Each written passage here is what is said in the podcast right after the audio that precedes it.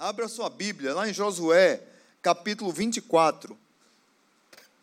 Josué, Antigo Testamento, você conta sexto livro do Antigo Testamento, capítulo 24. É a despedida de Josué, é um texto que geralmente nós pregamos para as famílias é, mas é um texto que fala sobre liderança, sobre renovação de aliança. É, é, um, é um texto que Josué reúne o povo para passar limpo algumas bênçãos e alguns milagres que Deus fez com aquele povo. E logo depois Josué morre. Mas eu quero ler com vocês do verso primeiro até o verso 27. Fica aí acompanhando conosco essa leitura. A renovação da aliança em Siquém. Então Josué reuniu todas as tribos de Israel em Siquém. Convocou as autoridades, os líderes, os juízes e os oficiais de Israel, e eles compareceram diante de Deus. Josué disse a todo o povo: Assim diz o Senhor, o Deus de Israel: Há muito tempo os seus antepassados, inclusive Terá, pai de Abraão e de Naor, viviam além do Eufrates e prestavam culto a outros deuses. Mas eu tirei seu pai Abraão da terra que fica além do Eufrates e o conduzi por toda Canaã e lhe dei muitos descendentes, dele Isaque, e a Isaque dei Jacó e Esaú. A Esaú deu os montes de Seir, mas Jacó e seus filhos desceram para o Egito. Então enviei Moisés e Arão e feri os egípcios com pragas, com as mais com as quais os castiguei e depois tirei vocês de lá. Quando tirei os seus antepassados do Egito, vocês vieram para o mar e os egípcios os perseguiram com carros de guerra e cavaleiros até o Mar Vermelho. Mas os seus antepassados clamaram a mim, e eu coloquei treva entre vocês e os egípcios. Fiz voltar o mar sobre eles e os encobrir. Vocês viram com seus próprios olhos o que eu fiz com os egípcios. Depois disso, vocês viveram no deserto longo tempo. Eu os trouxe para a terra dos amorreus que viviam a leste do Jordão. Eles lutaram contra vocês, mas eu os entreguei nas suas mãos. Eu os destruí diante de vocês, e vocês se apossaram da terra deles. Quando Balaque, rei de Moabe, filho de Zippor, se preparava para lutar contra Israel, mandou buscar Balaão, filho de Beor, para lançar maldição sobre vocês, mas eu não quis ouvir Balaão, de modo que ele os abençoou vez após vez, e eu os livrei das mãos dele. Depois vocês atravessaram o Jordão e chegaram a Jericó. Os chefes de Jericó lutaram contra vocês assim como os amorreus, os ferezeus, os cananeus, os hititas, os girgazeus, os heveus e os jebuseus, mas eu os entreguei nas mãos de vocês. Eu lhes causei pânico para expulsá-los de diante de vocês, como fiz aos dois reis amorreus. Não foram a espada e o arco que lhes deram a vitória foi assim que dei a vocês uma terra que não cultivaram. Veja bem esse texto, é muito importante o verso 13. Foi assim que dei a vocês uma terra que não cultivaram e cidades que vocês não construíram. Nelas vocês moram e comem de vinhas e olivais que não plantaram. Agora temam o Senhor e sirvam-no com integridade e fidelidade Joguem fora os deuses que os seus antepassados adoraram, além do Eufrates e do Egito, e sirvam ao Senhor. Se, porém, não agradar a vocês servir ao Senhor, escolha hoje a quem irão servir se aos deuses que os seus antepassados serviram além do Eufrates, ou aos deuses dos amorreus em cuja terra vocês estão vivendo. Mas eu e minha casa serviremos ao Senhor. Então o povo respondeu: Longe de nós abandonar o Senhor para servir outros deuses. Foi o próprio Senhor, o nosso Deus, que nos tirou a nós e a nossos pais do Egito, daquela terra de escravidão, e realizou aquelas grandes maravilhas diante dos nossos olhos. Ele nos protegeu no caminho e entre as nações pela, pelas quais passamos. Além disso, o Senhor expulsou de diante de nós todas as nações, inclusive os amorreus que viviam nesta terra. Nós também serviremos ao Senhor, porque Ele é o nosso Deus. Josué disse ao povo: Vocês não têm condições de servir ao Senhor. Ele é Deus santo, é Deus zeloso. Ele não perdoará a rebelião e o pecado de vocês. Se abandonarem o Senhor e servirem a deuses estrangeiros, ele se voltará contra vocês e o castigará. Mesmo depois de ter sido bondoso com vocês, ele os exterminará. O povo, porém, respondeu a Josué: De maneira nenhuma, nós serviremos ao Senhor. Disse então Josué: Vocês são testemunhas contra vocês mesmos de que escolheram servir ao Senhor. Somos, responderam eles. Disse Josué: Agora então joguem fora os deuses estrangeiros que estão com vocês e voltem-se de coração para o Senhor, o Deus de Israel. E o povo disse a Josué: Serviremos ao Senhor, o nosso Deus, e lhe obedeceremos. Naquele dia, Josué firmou um acordo com o povo em Siquém e lhe deu decretos e leis Josué registrou essas coisas num livro da lei de Deus, depois ergueu uma grande pedra ali sobre a grande árvore perto do santuário do Senhor. Então disse ele a todo o povo: Vejam essa pedra, ela será uma testemunha contra nós, pois ouviu todas as palavras que o Senhor nos disse. Será uma testemunha contra vocês, caso sejam infiéis ao seu Deus. Aleluia.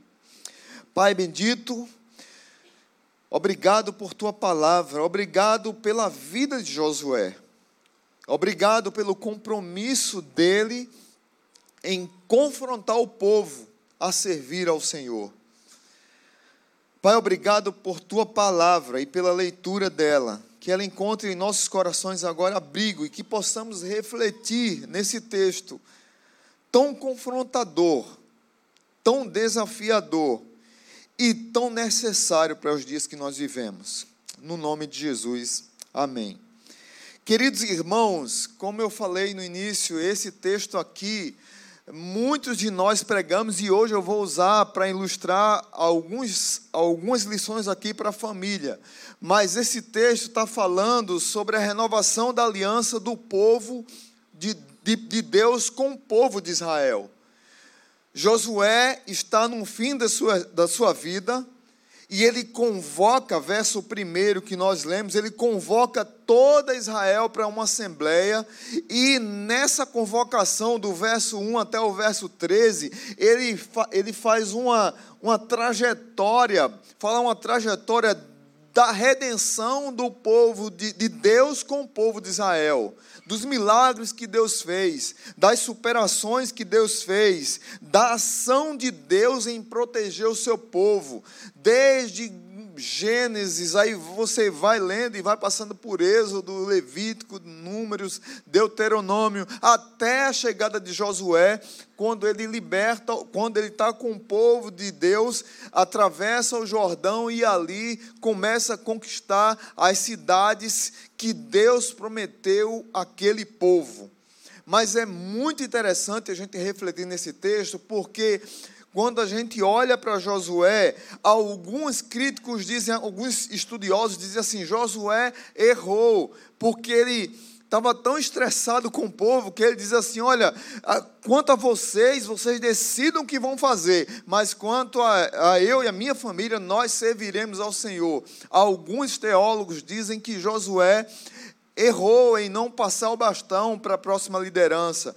Outros dizem, não, ele ensinou. O povo foi adulto e. Que, e tanto é que, se você ler o verso, a partir do verso 15, Josué fala por quatro, por quatro vezes: Olha, vocês têm certeza? Vocês têm certeza que vocês vão servir ao Senhor? Olha, se vocês errarem, Deus vai castigar vocês.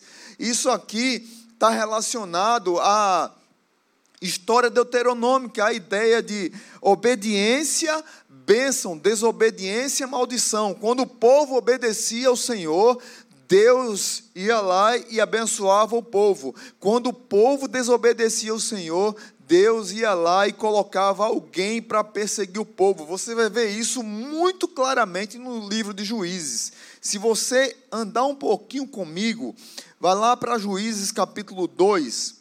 Juízes capítulo 2. É um dos textos que eu mais temo na Bíblia, é esse daqui, Juízes 2, 10. Depois que Josué morreu, é, diz assim, Juízes 2:10. Depois que toda aquela geração foi reunida a seus antepassados, surgiu uma nova geração que não conhecia o Senhor e o que ele havia feito por Israel. Meus irmãos, se é uma coisa que nós devemos temer, que nós devemos orar, que nós devemos chorar, que nós devemos dobrar nossos joelhos, é para que isso não aconteça nas futuras gerações. Para que nós possamos passar o bastão do Evangelho para os nossos filhos, para os nossos netos, para os nossos bisnetos. Que a palavra de Deus esteja tão arraigada nas nossas vidas, que as futuras gerações que sairão de nós possam dizer assim: Eu e minha casa serviremos ao Senhor. Porque nós estamos vivendo numa geração tão longe de Deus, tão fracassada diante de um compromisso verdadeiro com o Senhor, que nós precisamos chorar mais pelos nossos filhos, pelos nossos netos, pelos nossos bisnetos, pelas futuras gerações de jovens. Quando a gente vê uma igreja como a nossa, graças a Deus, na realidade de Natal, que tem muitos jovens, muitas crianças, muitas mulheres grávidas, muitas famílias servindo ao Senhor, isso alegra o nosso coração. Mas é interessante que muitos de nós, pais, não temos conseguido discipular os nossos filhos, não temos conseguido passar o bastão do evangelho para os nossos filhos. A sociedade, ela tem atacado constantemente a família, a sociedade e, e a, nossa luta, como diz a Bíblia, é contra principados e potestades, é, é mundo, a carne e o diabo têm lutado tanto contra nossas famílias que nunca, em nenhuma geração, talvez, nunca se teve tanto filho contra pai e pai contra filho. Nós precisamos voltar para é, Malaquias, que diz que chegará um dia que Deus é, irá converter o coração dos filhos aos pais e o coração dos pais aos filhos. Eu anseio por esse dia, porque hoje não está sendo, irmãos. Hoje o que mais temos visto é a sociedade entrando nas nossas casas, destruindo nossas relações com os nossos filhos, destruído a relação de pai com filho, de mãe com filha, de pai com filho, de mãe com filho, de, meus irmãos, está uma bagunça. E o pior de tudo é que tem surgido no meio da igreja homens e mulheres que se dizem cristãos e que estão indo na crista da onda, da nova novidade, da no...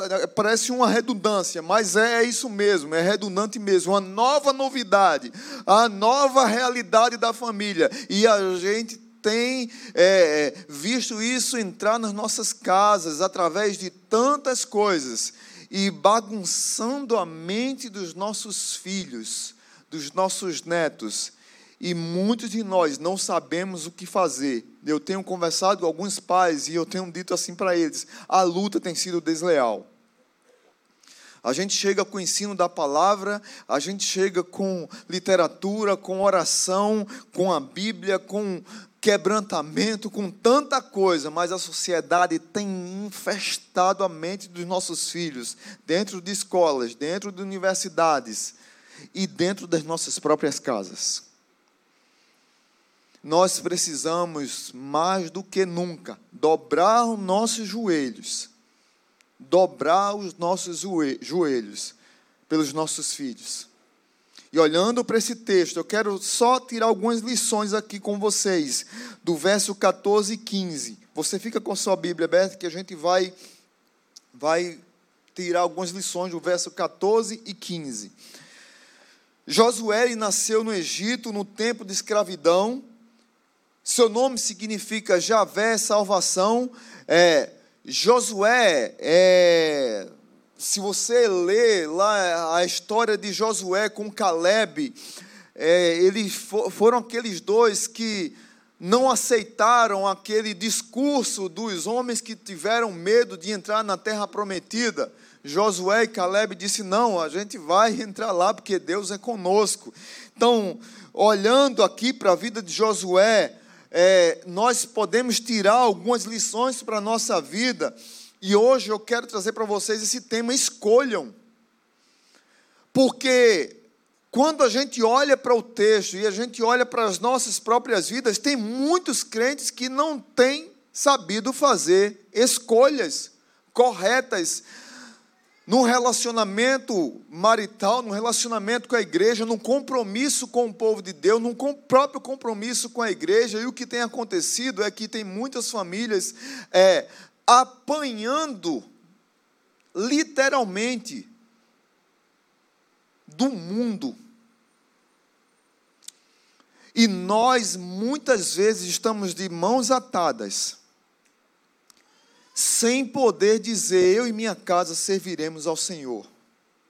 Que Deus nos livre disso, irmãos.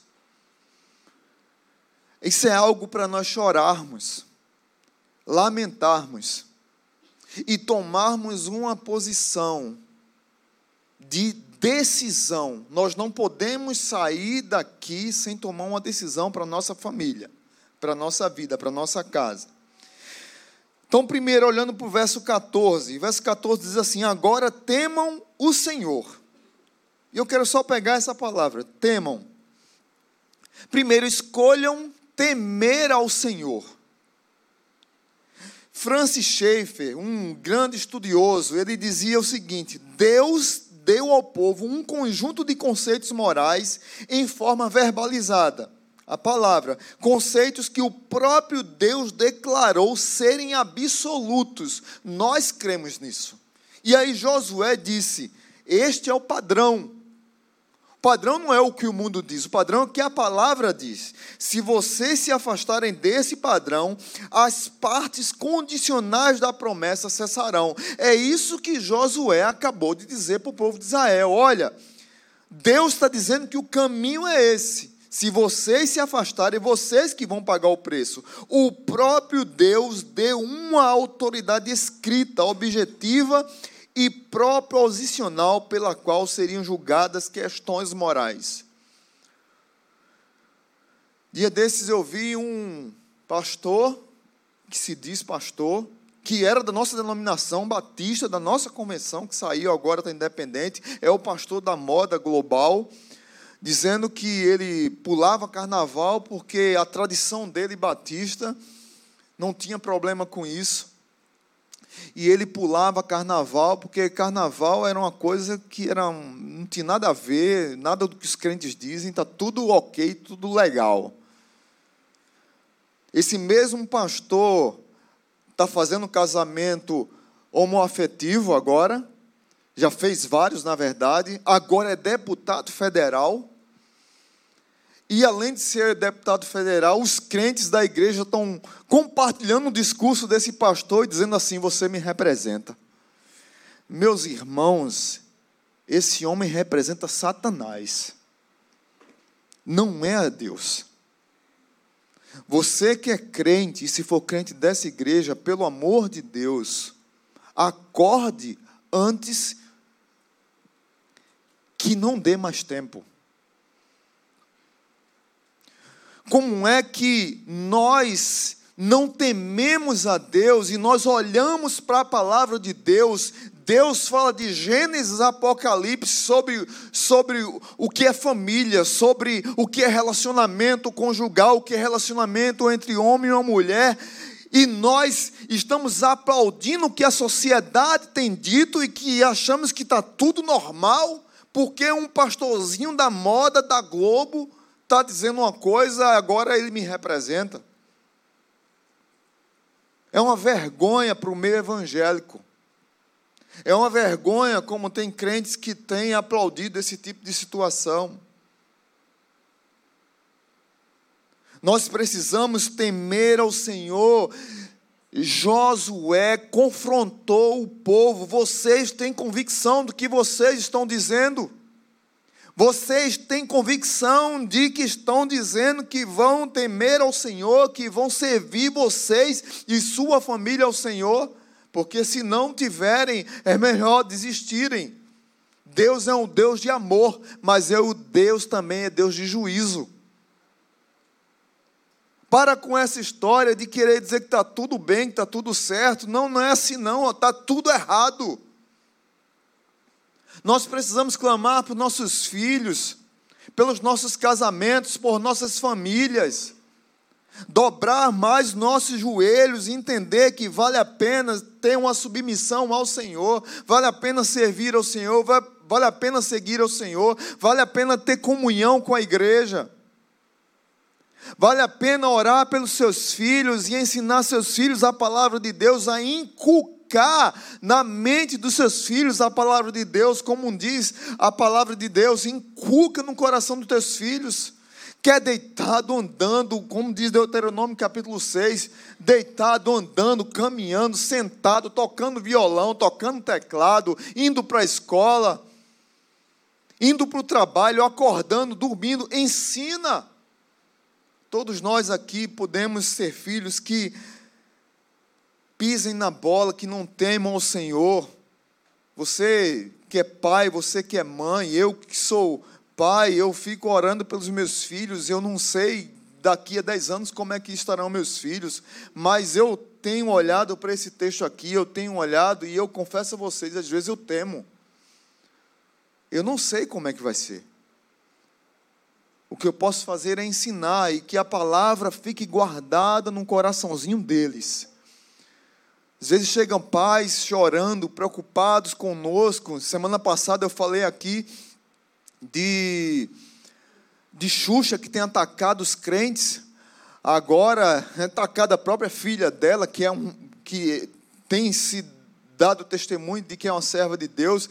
Eu acho que Xuxa está tão perturbada do juízo. Tem, tem uma, uma crente dentro de casa que agora está atacando a igreja.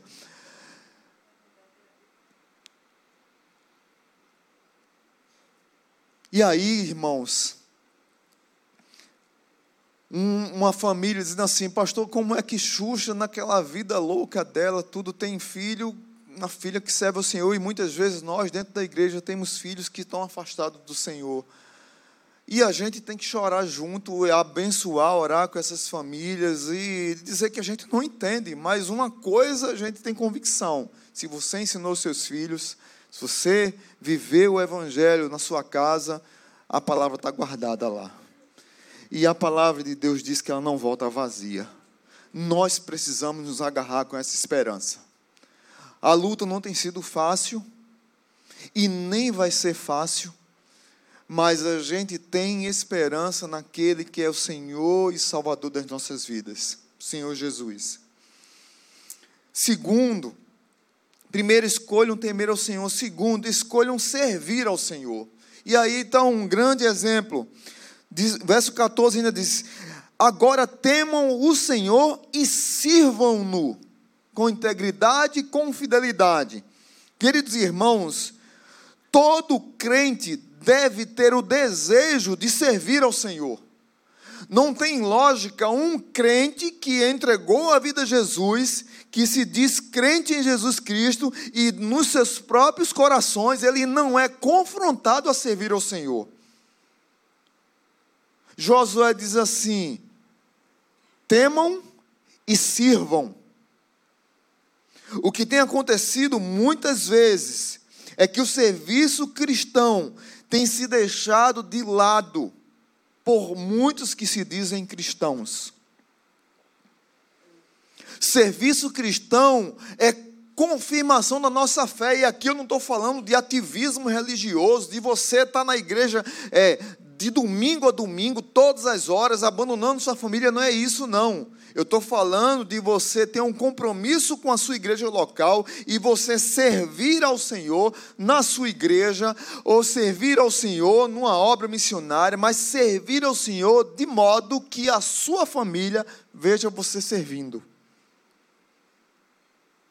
Eu não sei, pastor, onde é que eu sirvo. Meu irmão, o trânsito está precisando de gente. Pastor, não sei onde é que eu sirvo. A recepção está precisando. Pastor, não sei onde é que eu sirvo. O ministério de oração está precisando. Pastor, não sei onde é que eu sirvo. O ministério infantil está precisando. Sirva. Acorde. Seus filhos precisam olhar para você como exemplo de alguém que serve. O que tem acontecido na igreja, irmãos, e aí é um, já um, um ensino uh, uh, triste, uma, uma, uma coisa triste que tem acontecido na igreja, eu não sei se é só na nossa ou nas outras acontece também. As mulheres engravidam, têm filho e passam dois anos sem vir na igreja. Dois anos, três anos sem vir na igreja. Porque não tem tempo de servir ao Senhor, não tem tempo de trazer o filho. Meu Deus do céu! Eu tenho três filhos, meus, filhos cresceram na igreja, correndo na igreja.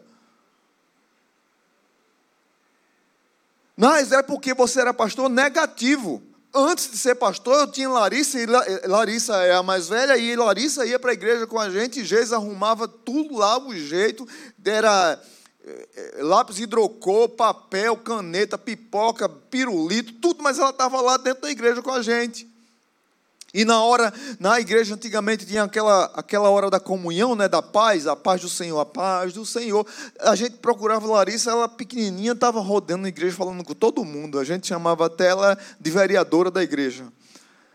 Porque ela estava abraçando todo mundo.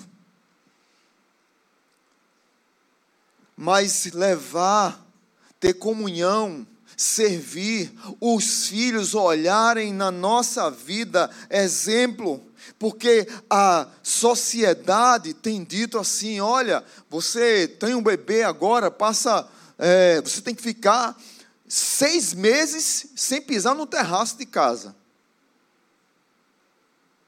Para sair da porta de casa é um ano e meio. Para ir para a igreja, não vá mais não. Você não precisa de igreja não. E as crentes estão acreditando nessa mensagem mentirosa e estão abandonando a igreja. Os crentes estão deixando de servir a Jesus, têm perdido aquela paixão de pregar o evangelho para o perdido, aquela paixão de dizer: eu estou escalado hoje na igreja, eu quero ir lá servir, o meu filho vem junto comigo. Nós precisamos voltar, queridos, a ter esse coração queimando, ardendo, para chegar no final de semana e estarmos juntos celebrando ao Senhor. Mas Josué não fica apenas num temer e servir, ele fala sobre servir com integridade e fidelidade. E aqui a gente pode juntar e, e trazer uma lição única.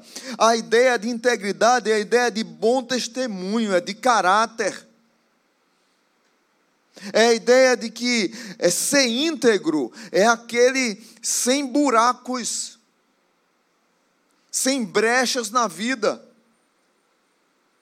É aquelas pessoas que a gente precisa olhar e dizer assim: olha, ali é um homem de Deus, ali é uma mulher de Deus. E isso não quer dizer que você não seja pecador, não é isso.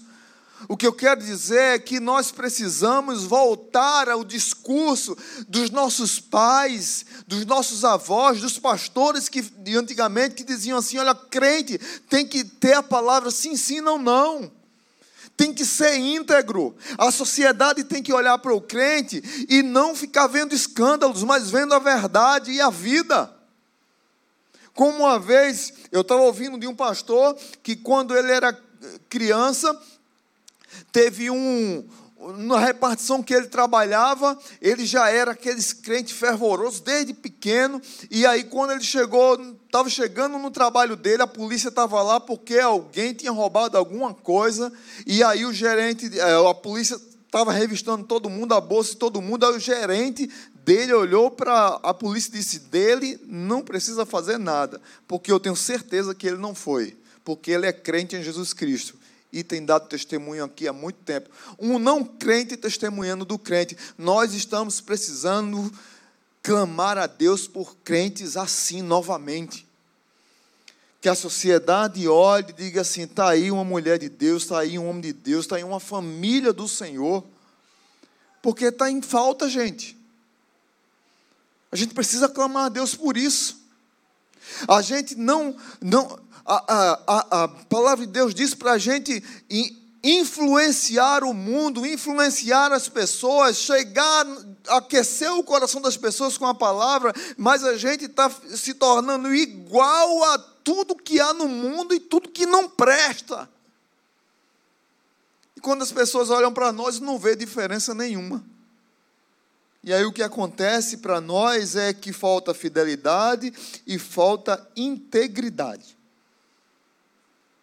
Talvez esteja faltando fé.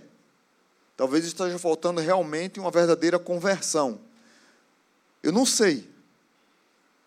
Mas uma coisa que eu quero desafiar você e que é possível você viver. Você homem, você mulher, você adolescente, você criança, você pré-adolescente, é possível sim viver com Jesus e ser íntegro e fiel. É possível sim. É possível sim a gente voltar a falar dentro das nossas igrejas sobre integridade, sobre pessoas que dão bom testemunho.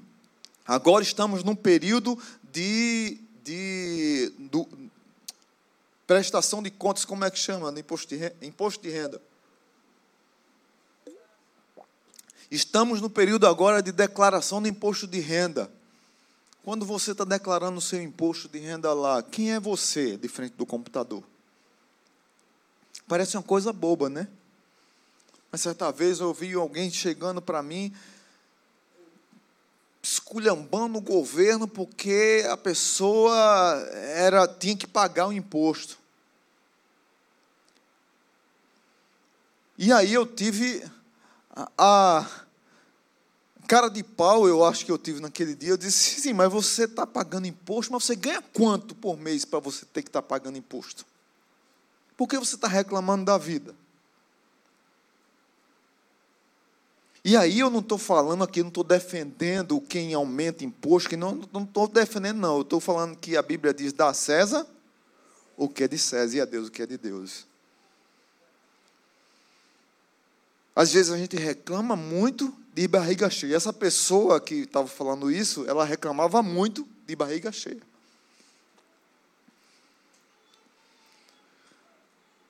Quem é você quando está à noite diante do celular? Quem é você quando abre o seu computador e que ninguém está vendo? Quem é você quando está com uma pessoa do sexo oposto? E a gente não pode nem mais falar do sexo oposto, porque parece que hoje é pecado. O certo agora é você ter que gostar de pessoa do mesmo sexo. E a gente tem que aplaudir, achar que isso está tudo certo, irmãos.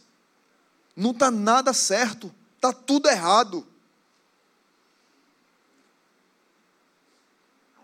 Mas quem somos nós quando ninguém está olhando? Isso é integridade. Se você esquecer de tudo que eu falei, lembra disso. Quem sou eu quando ninguém está olhando? Quem é Marcelo? Quem é você? Escolha temer, escolha servir, escolha ser íntegro e ser fiel, e escolha ser obediente. Verso 14, no final, diz assim: Agora temos Senhor e sirvam-no com integridade e fidelidade. E aí o texto diz uma coisa interessante: joguem fora os deuses que os seus antepassados adoraram além do Eufrates e do Egito e sirvam ao Senhor. Algumas outras versões dizem assim: deitai fora os deuses aos quais seus pais serviram da além do Eufrates e no Egito.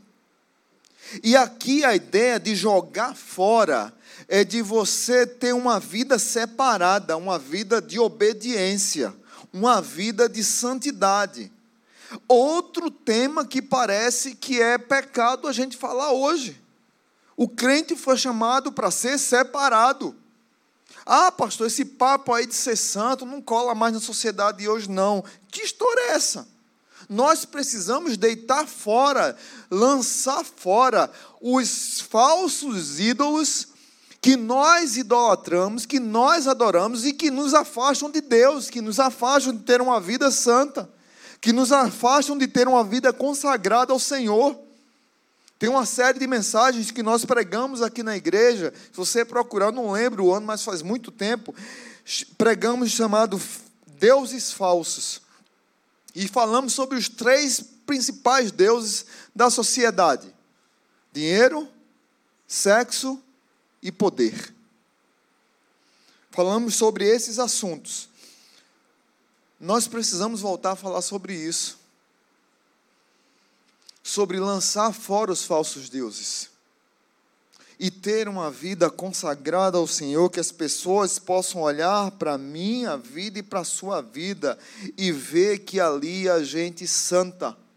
O nosso dilema, a nossa luta, eu já disse, não é contra carne, mas é contra todo principado e potestade.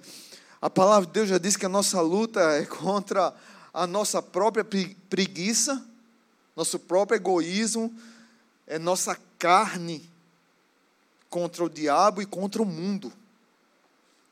O tempo todo nós somos tentados, nós estamos sendo tentados a nos afastar de Deus e a colocar postes ídolos no lugar de Deus. Pastor, e esses ídolos quem são? Pode ser coisas boas, irmãos por mais simples que pareçam, mas talvez muitos de nós aqui idolatramos filhos, idolatramos nosso casamento, idolatramos um político de estimação. Eu nunca vi tanto crente de mal, tanta briga dentro de igreja por conta de política como a gente está vivendo agora. Ah, eu não vou para aquela igreja mais não, porque naquela igreja ali o pessoal é de direita. Ah, não vou para aquela igreja não, porque ali o pessoal é de esquerda. Aí eu brinco sempre aqui com a, na ceia do Senhor, né? Então olhe para o seu irmão que está à direita e diga que o ama. Olhe para o irmão que está à esquerda e diga que o ama, porque na igreja de Jesus não tem essa diferença.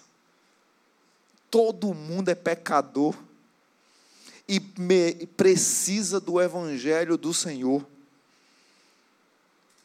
Mas parece que a gente não está percebendo, mas estamos idolatrando políticos, pecadores, tão ou pior do que nós. Tão igual ou pior do que nós mas a gente tem colocado num pedestal e não tem percebido que a gente tem beirado a loucura da idolatria. Deus vai cobrar isso. Não é à toa que Josué disse para o povo: vocês têm certeza? Eu e minha casa, diz Josué no verso 15, não é isso? Como é que ele diz? Se, porém, não lhes agrada servir ao Senhor, escolham hoje a quem irão servir, se aos deuses que os seus antepassados serviram, além do Eufrates, ou aos deuses dos amorreus, em cuja terra vocês estão vivendo. Mas eu e a minha casa serviremos ao Senhor. Vocês têm certeza da decisão que vocês estão tomando? Vocês têm certeza do que estão escolhendo? Quem é seu ídolo? É seu ego? Você é muito inteligente? Você é melhor do que todo mundo? A sua capacidade? A sua conta bancária? As suas casas? A sua prepotência? O seu poder?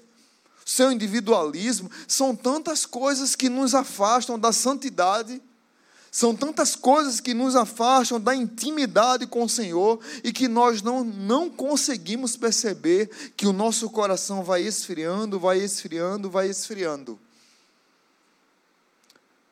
Não é à toa que Josué confronta o povo quatro vezes. Vocês têm certeza da decisão que vocês estão tomando?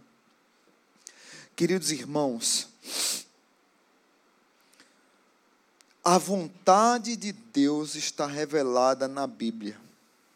E todo aquele que foi lavado e remido pelo sangue de Jesus tem o Espírito Santo de Deus e pode olhar para a palavra e a palavra ir transformando a sua vida, e moldando a sua vida, e direcionando a sua vida em novidade de vida e em santidade.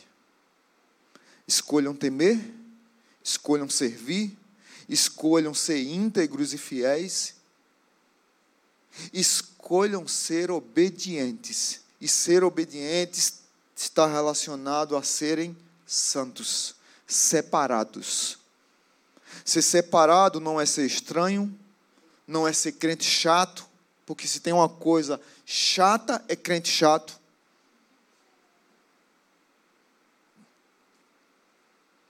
Mas Deus chamou você para ser separado, para ser santo, para ser sal da terra e luz do mundo, para que as pessoas olhem para a sua vida e digam assim: vale a pena temer ao Senhor, vale a pena servir ao Senhor, vale a pena ser fiel ao Senhor, vale a pena ser santo, ser separado, ser obediente ser obediente à palavra de Deus, não ao guru da moda.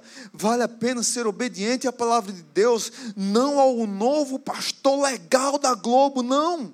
Mas ser obediente à palavra de Deus, não ao, à nova reflexão sociológica, filosófica. Ser fiel e obediente à palavra de Deus. Volto para concluir, quero citar algumas palavras de Schaefer aqui. Assim, no fim da sua vida, Josué estava insistindo, como costumava fazer, que as bênçãos dependeria do povo guardar ou não os preceitos de Deus. Uma vez que nos afastemos desse pensamento, estamos, estamos totalmente em areia movediça. À medida que nos afastamos da palavra de Deus, nós não estamos percebendo, mas estamos entrando em areia movediça. A palavra de Deus, a Bíblia, é uma rocha, é algo sólido e irremovível. Ela nos dá absolutos morais e não uma ética situacional e relativista. Deixa eu dizer uma coisa para vocês. Vale a pena subir num púlpito e pregar uma mensagem relativista. Vale a pena, é legal para a sociedade de hoje subir num púlpito aqui como esse e pregar uma mensagem que agrade ao ouvido de todos, mas a palavra de Deus diz que chegará um tempo em que as pessoas não aguentarão ouvir essa doutrina e o seu ouvido vai dar coceira. Vale a pena para o mundo de hoje subir aqui e não pregar uma mensagem como essa. Eu sei do preço que eu estou pagando por pregar uma mensagem como essa. Mas eu temo ao Senhor e a Sua palavra, não o que as pessoas vão dizer. Mas o mundo está tão empestado de uma mensagem legal para agradar o ouvido dos outros, para ter mais likes no Instagram para ter mais seguidores, para ser mais bem quisto pela sociedade.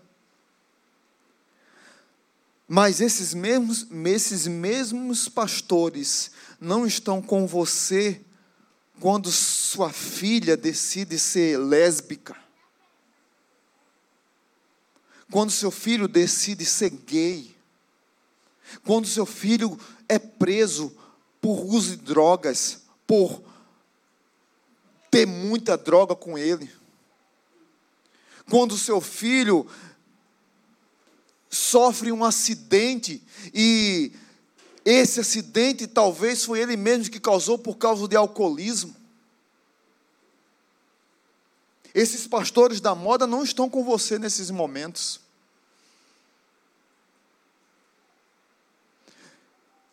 Vale a pena tomar a decisão de pregar uma mensagem para que você tome uma decisão para dizer: Eu e minha casa serviremos ao Senhor. Pode cair pedra, pode cair canivete, como diz o nordestino, pode cair meteoro, mas eu e minha casa serviremos ao Senhor. Os meus filhos, como dizia Spurgeon, podem não conhecer o Senhor, porque eles podem ser rebeldes, mas que seja por cima do meu cadáver. Que eles possam ouvir o Evangelho não só da minha boca, mas da minha vida. E aí eu quero concluir com a frase de Schaeffer: se você é cristão e já fez a escolha perpétua que está ligada à sua justificação, lembre-se de que as escolhas nunca terminarão. Você nunca, até a sua morte, você tem que fazer escolhas. Você não entra numa situação estática quando você entrega a vida a Jesus. Pelo contrário, Paulo diz um imperativo: se vivemos no Espírito, como é que diz? andemos também no Espírito. Devemos continuamente escolher viver dentro dos preceitos de Deus. Que a sua casa seja uma casa que vive não nos preceitos da moda, não nos preceitos do pastor legal, não nos preceito do último recurso sociológico, filosófico, mas nos preceitos da palavra de Deus. Vale a pena servir ao Senhor. E vale a pena dizer: eu e minha casa serviremos a Deus. Deus é contigo, meu irmão. Deus é contigo, minha irmã. Eu sei que tem pais aqui que choram, eu sei que tem mães aqui que choram, porque de repente seus filhos estão longe do Senhor. mas nós precisamos nos abraçar, dobrar os nossos joelhos e se agarrar com aquele que é a esperança para a nossa vida. Que não seja por negligência minha, que não seja por negligência no meu lar. Que os meus filhos possam até um dia ficarem chateados comigo, de tanto ouvirem que Jesus os ama e que deu sua vida por eles. Que a próxima geração possa estar agarrada com o Evangelho, porque a minha geração passou o bastão. Que esse texto que eu li aqui, e lá de Juízes que eu li também, que não venha acontecer na nossa família e surgir uma geração que não conhecia o Senhor, que isso não seja uma realidade na nossa vida que os nossos filhos conheçam e temam ao Senhor, porque eles viram na nossa vida temor, serviço, fidelidade e santidade. Amém? Vamos orar. Pai bendito, eu sei que fazer escolhas não é fácil. Mas a maior e mais importante escolha que nós fizemos nas nossas vidas foi um dia entregar a vida ao Senhor. O mundo, a carne, o diabo têm lutado contra nós constantemente. Quantos filhos e pais têm se engalfinhado por causa de discursos mentirosos. Satanás tem cirandado no meio das nossas casas bagunçado com a mente dos nossos filhos. separando famílias, quebrando relações, machucando casas. A minha oração, meu Deus, é que nós, como igreja, como famílias, possamos dobrar os nossos joelhos em oração, em quebrantamento, em humilhação perante o Senhor, orando por nossos filhos, por nossos netos, por nossos bisnetos, pelas próximas gerações. Que esses amados cresçam, aprendam, se entreguem, desenvolvam sua fé baseado na rocha, que é a tua palavra, dominados pelo poder do teu Santo Espírito que transforma vidas, e que nós possamos fazer a melhor escolha, que é a escolha de ensinar os nossos filhos nos caminhos do Senhor. Que nós, assim como Josué, possamos dizer de fato e de verdade, Josué disse no final da sua vida: Eu e minha casa serviremos ao Senhor. Pai, eu não sei como é que vai ser a minha vida e dos meus filhos daqui a 10, 15, 20, 30 anos. Mas eu quero dizer até o último dia da minha vida, eu e minha casa serviremos ao Senhor. Que Satanás não encontre vez na vida dos meus filhos e na vida dos filhos dos meus irmãos. Que toda seta, todo dardo inflamado do maligno na mente dessas crianças, desses adolescentes, que caiam por terra. Que os nossos filhos estejam com a mente cheias da tua palavra. E que a tua palavra seja o escudo escudo na mente dos nossos filhos contra esses dardos inflamados do maligno que são lançados todos os dias. Pai, a luta tem sido desleal. Muitos de nós não sabemos o que fazer. Mas uma coisa nós temos condições de fazer: é de orar por nossos filhos e de entregar todo dia eles ao Senhor. Todo dia, pedir ao Senhor que os proteja e que os livre de todo o mal. Que o amor de Deus, que a graça maravilhosa de Jesus e que a comunhão do Espírito Santo esteja sobre nossa igreja, sobre nossos filhos e sobre só um, dois, sobre nossos filhos e sobre nossas casas no nome de Jesus. Amém.